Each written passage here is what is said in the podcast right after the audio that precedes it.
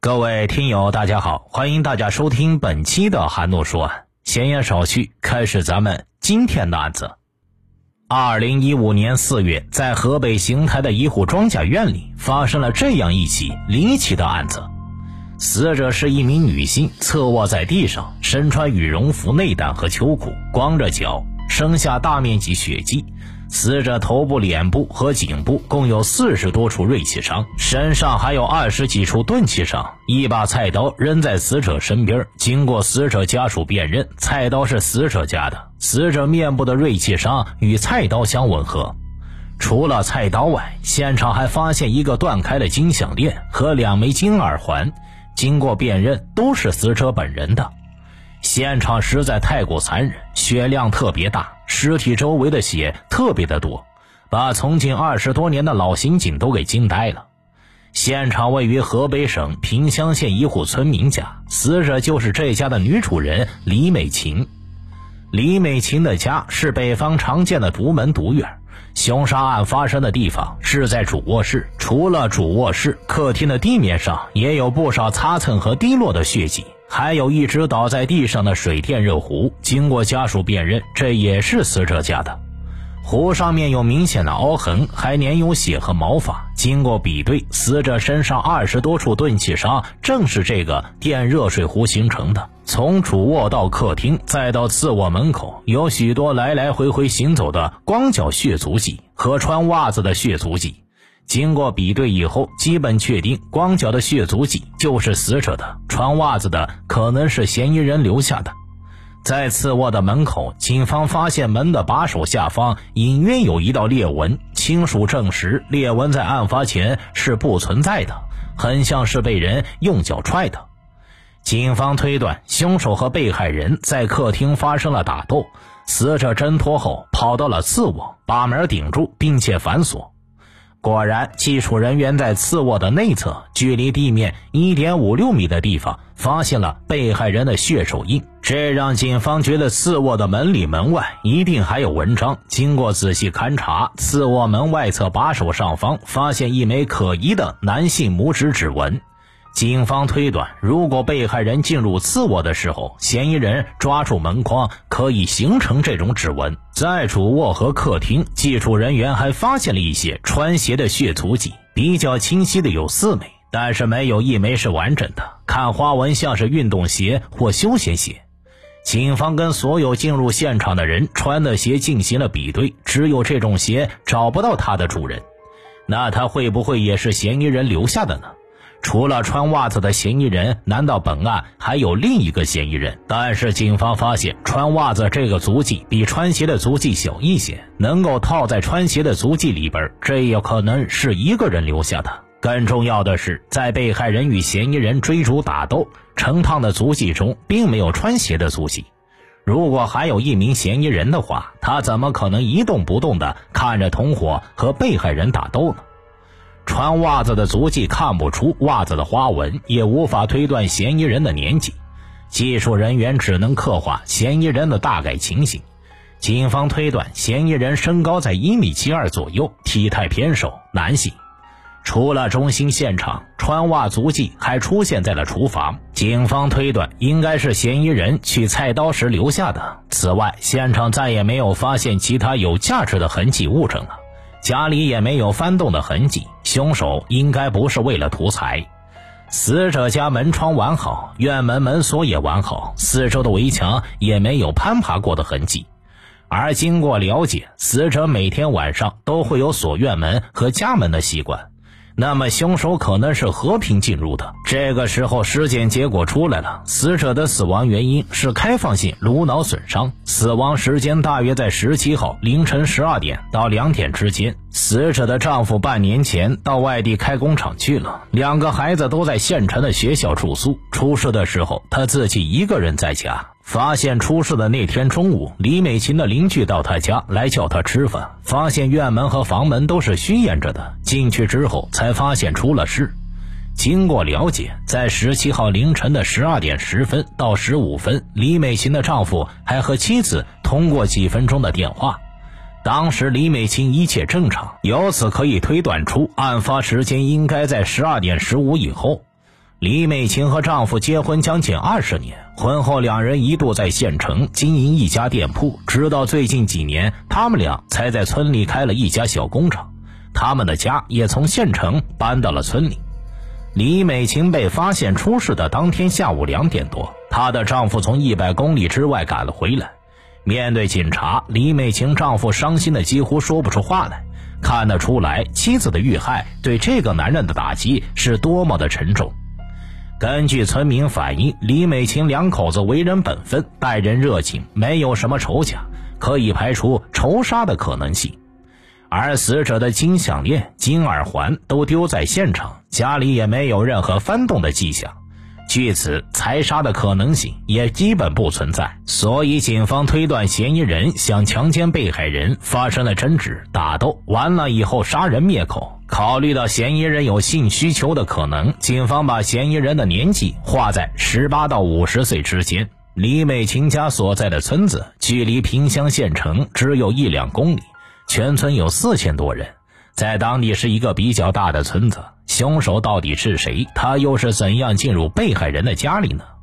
死者家门口是一条村中公路，在他家东面一百多米处的丁字路口有一个监控探头。警方调查监控视频后发现，晚上十一点之后，有很多翻斗货车来来回回的在这条路上走。这些翻斗车都是到村外拉土的，因为怕影响卫生，村里规定只能在晚上十点到次日凌晨三点之间出车。在这些拉土的车里，警方发现了一名可疑的人。在凌晨十二点三十左右的时候，有一辆翻斗车突然停到下边不走，然后下来一个人，围着翻斗车转了一圈，转了一圈之后又上了车，开车走了。正好走的方向路过死者家门前的那条路，翻斗车向死者家的方向驶出几十米，就驶出了监控范围，但还是引起了警方的注意。因为监控视频比较模糊，翻斗车司机的体貌特征没法看清楚。但经过仔细查看，这辆翻斗车当天晚上再也没有出现过。经过调查，案发后当地一家工厂正在翻修。从村子里雇了二十多个青壮年拉土，翻斗车的司机正是受雇拉土的村民之一，名叫张有才，时年四十二岁，身高一米七二，体态偏瘦，恰好符合警方对嫌疑人的刻画。而且他跟死者特别熟，经常跟死者接触。如此熟悉的关系，案发之后，这个张有才却一次也没有去过现场。也没有去安慰过死者的亲属，这让周围的人感觉到很反常。另外，张有才跟妻子的关系不好，联想到案发当天夜里他没有去拉土，却拐向死者家的方向，警方认为张有才很有可疑，就决定对他进行正面接触。张有才告诉警察，那天晚上他的翻斗车车胎爆了，然后他就开着车回来。张有才还说，把车开到家门口之后，自己还补好了车胎。但是侦查员了解到，张有才根本不会补车胎，倒是住在他隔壁的父亲是靠补车胎为生的。那他为什么不让他父亲补呢？张有才解释说，他父亲年纪大了，睡觉了。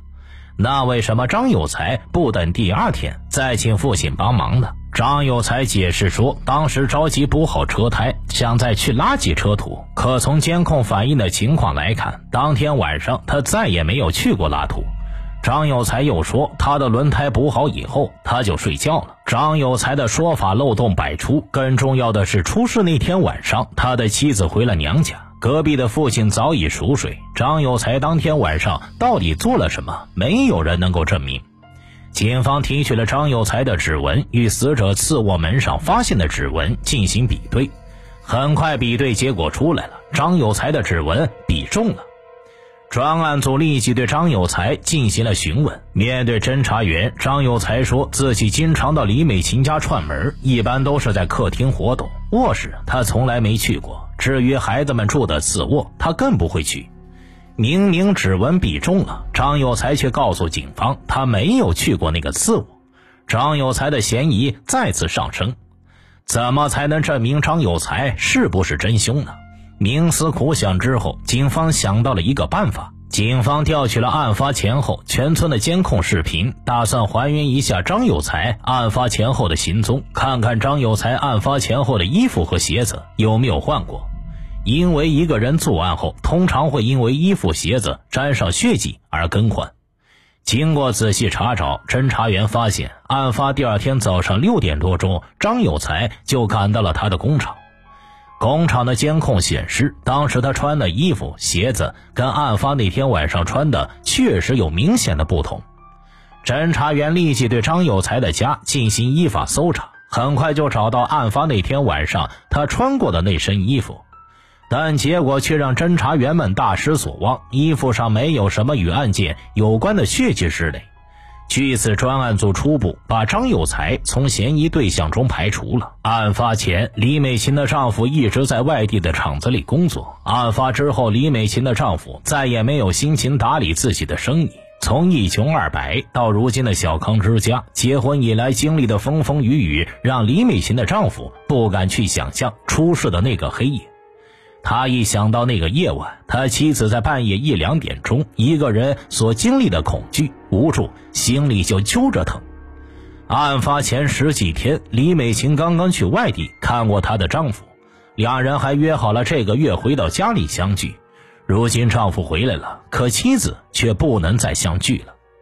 萍乡县位于邢台市的东南部，历史上项羽破釜沉舟、以少胜多、大败秦军的巨鹿之战就发生在这里。而今天的萍乡更是全国有名的铜车生产基地，就像它的名字一样，萍乡也是一个平和的地方，刑事案件案发率一直比较低，案发地更是好几年都没有出过命案了。这起案件引起的轰动可想而知。为了尽早破案，萍乡警方把能利用的时间都利用上了，摸排再次有了收获。这一次引起警方注意的是一个叫王天成的村民。王天成是死者丈夫外地厂子的一个跟车送货的工人，隔三差五的从魏庄拉货到山东的冠县，送完货第二天或者当天再从冠县回到魏庄。时年四十一岁的王天成，身高一米七三，体态偏瘦，外形上比较符合警方对嫌疑人的刻画。而且案发前后，他恰好就在村子里。他跟死者关系非常熟，去死者家里特别的频繁。王天成经常酒后耍酒疯打媳妇儿，村里人谁也劝不动，唯独李美琴一出面，他就老实了。尽管王天成和死者非常熟，而且符合警方对嫌疑人的刻画。加上夫妻感情常年不和，但是经过了解，他在案发前后都比较正常。为了掌握第一手的资料，警方决定正面接触一下王天成。王天成一见到警方，脸色有点发白，有些紧张，在交谈的过程中还出现手抖的情况。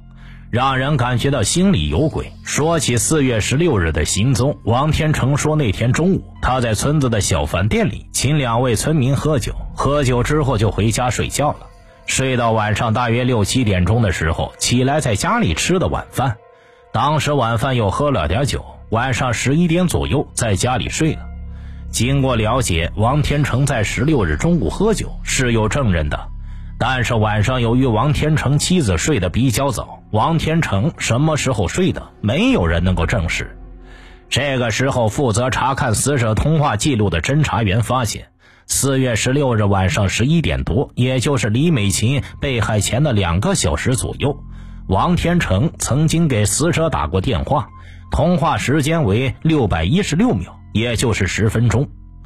这通电话之后两个小时就案发了。侦查员再次来到王天成的家里，然而王天成对四月十六日夜里和死者通话的事矢口否认，还说自己喜欢喝酒，喝酒喝多了经常失忆。侦查员当即要过了王天成的手机，发现他手机的通话记录一个都没有，全部都删了。王天成在故意回避跟死者通话的事实，他的嫌疑一下子就上升了。可是证据呢？很快，监控拍到的视频让警方心里有了数。监控显示，王天成在十七号，他的衣服和鞋子都换了，和前一天穿的完全不一样。侦查员第三次来到王天成家，要求他出示案发前一天所穿的衣服。王天成把侦查员领到了屋外，指了指门口晾着的两件衣服，显得很是理直气壮。对于四月十七日为什么要换衣服这个问题，王天成说是因为要去邻村参加一个婚礼，所以才换的衣服。到了十七号中午，王天成又没有去参加这个婚礼，警方更加怀疑王天成了。但是苦于没有直接证据，只能暗中继续观察。一转眼，李美琴遇害已经二十多天了。村子里十八岁到五十岁的男性村民一共有一千二百多人。不管是不是跟李美琴熟悉，也不管是不是符合嫌疑人的刻画，专案组全部进行了摸排。然而，结果除了王天成，其他人似乎都没有作案的嫌疑。警方感觉一定是在哪里出现了疏漏。警方觉得嫌疑人没有划在侦查范围内。当初嫌疑人年纪划在十八到五十岁，是针对性犯罪人群的一般特点，那会不会有例外呢？毕竟随着生活水平的提高，人的身体机能也在提高，六十岁以上的人也能够做到性侵。这个时候，侦查员想到了一个人，六十五岁的村民张有明。张有明和李美琴是一个村子的，还曾经给被害人的厂子看过门。对被害人家的情况相当熟悉，在调查过程中，村民们都反映这个人很好色。在第一轮排查中，张有明被列入过排查范围，但因为年纪偏大，张有明没有被列入重点排查对象。张有明身高一米七四，体态也偏瘦。警方决定对张永明展开调查。调查得知，最近几个月，张永明在附近一家在建的工厂打工，负责看守已经建好的办公楼。每天晚上都是一个人住在值班室，有作案时间。张永明看守的大楼往南一百多米，有两个企业的监控探头。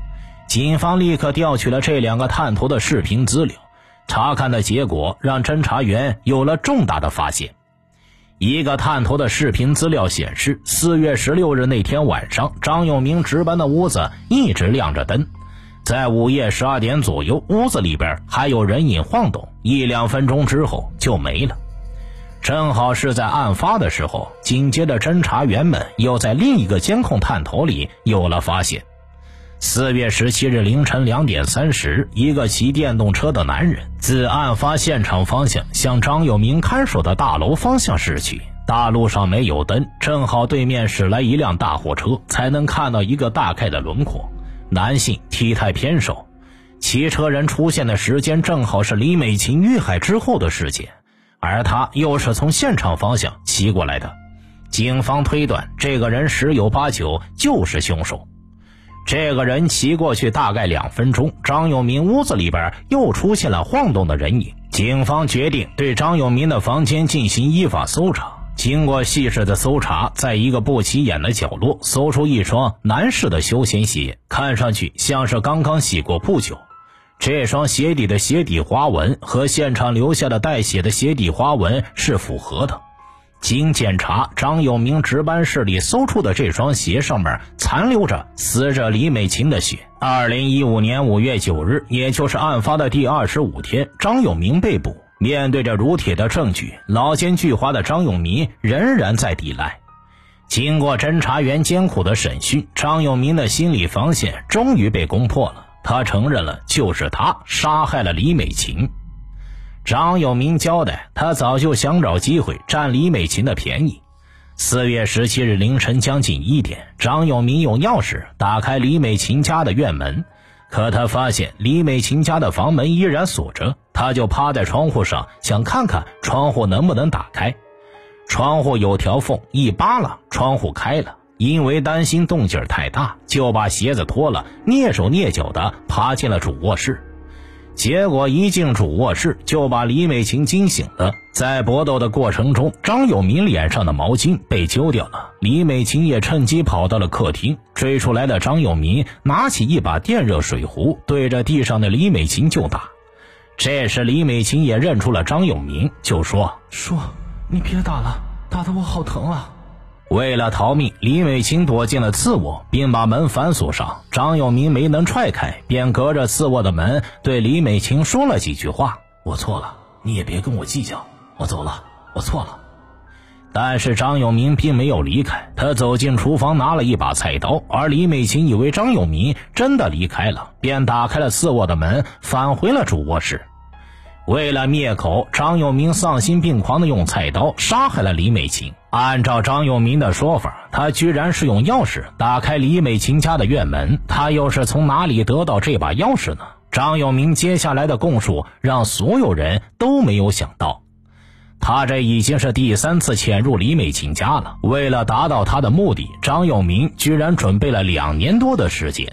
据张永明供述，两年前李美琴和丈夫盖新房子的时候，他趁人家没注意，偷走了新房子的一把院门钥匙。虽然拿到李美琴家院门的钥匙，但因为李美琴的丈夫一直在家，张永明一直没有找到机会下手。直到二零一五年，李美琴的丈夫到外地办工厂。张永明终于等到了机会。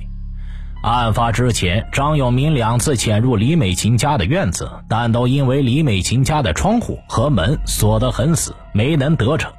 然而，张永明并没有因此罢手，犯罪的念头反而更加疯狂，以至于无法回头。案子虽然破了，但是警方心头还有一丝疑问：既然案子是张永明做的，那么当初王天成为什么要撒谎呢？破案之后，王天成也说了实话。他说他去邻村参加婚礼的路上遇到了张永明。张永明说那边李美琴死了，警方猜测是熟人干的。王天成想，全村都知道他跟李美琴的关系。案发当天晚上还跟李美琴通过电话闲聊了十几分钟。为了不让警方怀疑自己，他决定哪里都不去，立刻赶回了家，把所有通话记录还都给删了。